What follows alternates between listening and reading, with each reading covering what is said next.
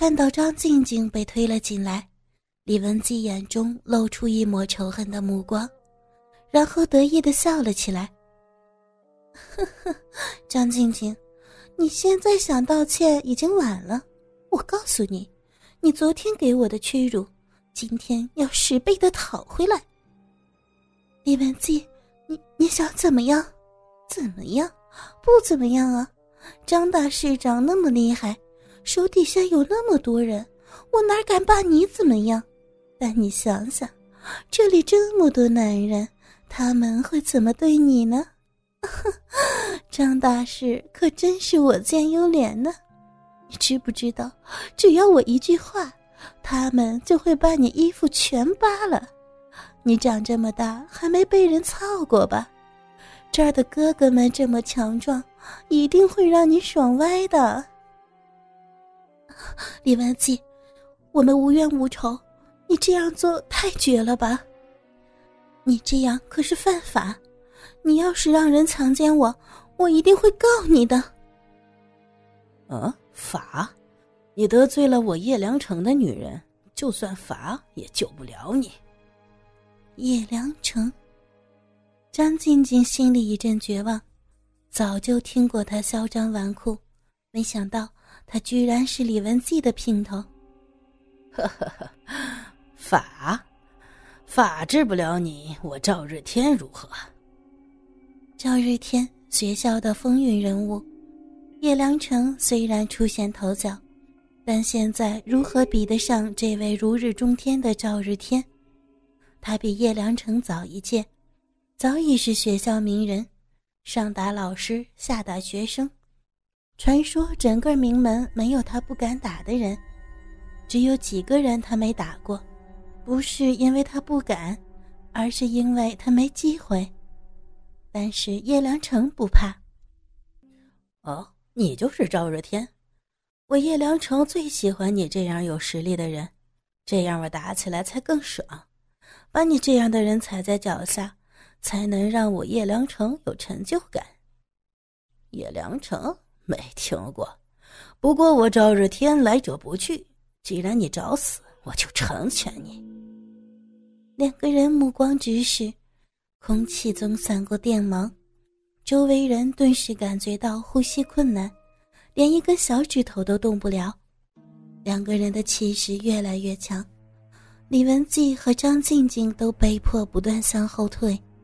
现在这个时候，已经没有人想去问赵日天为什么会出现，也没有人去想应该如何指张静静。你们在做什么呀？一个清脆的声音传来。打断了两个人的气势。哎，妹妹，你怎么在这里？叶良辰惊愕了，原来她是叶美景，叶良辰的妹妹。赵日天，你来我们家做什么？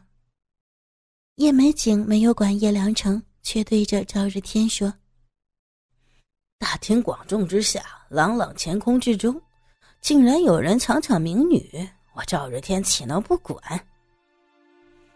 这是我叶家的事儿，轮不到你来管。路见不平，我赵日天管定了。叶美景，你跟叶良辰一起上吧，我倒要看看你们这良辰美景有多厉害。妹妹，你让开，我今儿个教训教训这个不知道天高地厚的家伙。哼，不知天高地厚。赵日天，你别忘了你答应我的事儿。听到叶美景的话，赵日天的脸色阴沉了下来。人你可以带走，但是今天的事儿就此结束。不知道为何，赵日天居然没有反对，冷哼一声，转身而去。张静静看到这里，赶忙跟着赵日天跑了出去。妹妹，你你怎么让他走了？龙傲天要出关了。龙傲天，这次我要一下将你们两个一起踩到脚下。当日赵日天被叶美景用话击走，顺便也带走了被绑架到此的张静静。赵日天龙行虎步，张静静只能吃力的跟在他的身后。你，你等等啊！什么事儿？赵日天冷冷的停了下来。没想到，刚才解救他的英雄，转眼便是如此冷漠，没了刚才丝毫的气魄。张静静不禁傻了眼，仿佛明白了他的意思。赵日天不屑的哼道：“我最讨厌的就是你这样的女人，没有一点实力，还喜欢逞英雄，活该被人抓着龙草。”你，你混蛋！赵日天已经扬长而去，李文姬这才反应过来，气得胸口一颤一颤的。哎，妹妹，你说龙傲天要回来了，我怎么一点消息都没有？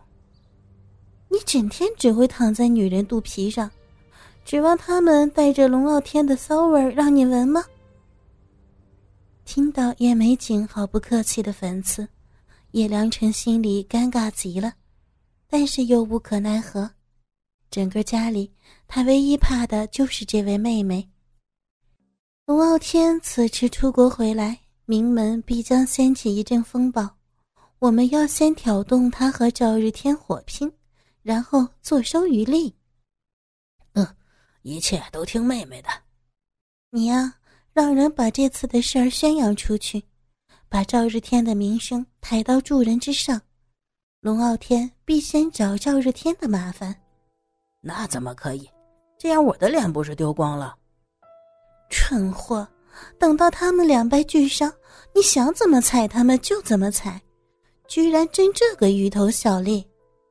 男人活着一张脸，让我向赵日天臣服，想都别想。哥哥，人家今天没穿内裤啊！叶美景突然媚笑道，声音充满诱惑，脸一下变得柔和，充满了女人的魅力。叶良辰一阵失声。从小他就喜欢自己这位妹妹，但是基于她的手段，只能想想。也因此，他每次都会找一些跟叶美景有点相似之处的女人来操，把她们当成叶美景的替身。李文姬便是因为有点像叶美景，才被他收到胯下。此时，叶美景突然一身娇媚的哥哥。只把叶良辰的骨头都给酥掉了。叶良辰突然感觉到一只手紧紧的抓住了自己的蛋蛋，眼睛顿时清醒了过来，正好看到叶美景向他嫣然一笑：“哥哥，你说我的提议怎么样啊？”叶良辰听得头皮发麻，如今蛋蛋在他手中，如何能不答应？妹妹神机妙算，您说怎么着就怎么着。听到叶良辰的话，叶美景抓着叶良辰的手，在叶良辰胯下用力的揉着。刚刚答应了妹妹，她心里放松，感到叶美景的柔软小手，顿时精神起来。由于刚才和李文季调情，拉链并没有拉上，这一硬，直接冒了出来。顶在了叶美锦的手腕上。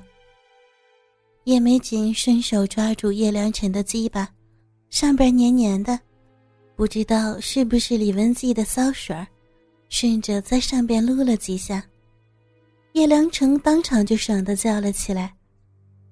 正当叶良辰舒爽的时候，那只冰凉的小手却瞬间收了回去。妹妹，怎么停了？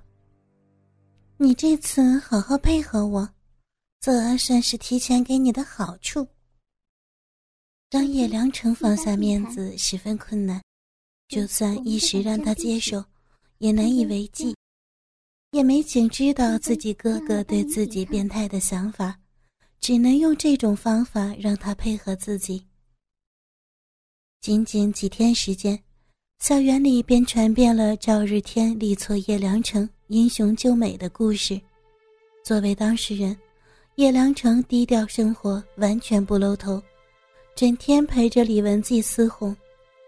自从叶美景为他守营后，每每想起来都让他兴奋异常。哪有时间搭理其他事？天天抱着李文季操逼。而赵日天听到这种消息，完全不理不闻。而他本身就是学校一霸，生活完全没有任何改变。倒是张静静因为这件事颇受波及，整个校园都在传着她和赵日天的绯闻。如何相遇？第一次如何接吻？在什么地方？第一次如何发生的？用了什么姿势？羞得黄花闺女张静静整天混着一张脸。而赵日天自始至终都没有找过她，让他们两个人的关系变得扑朔迷离。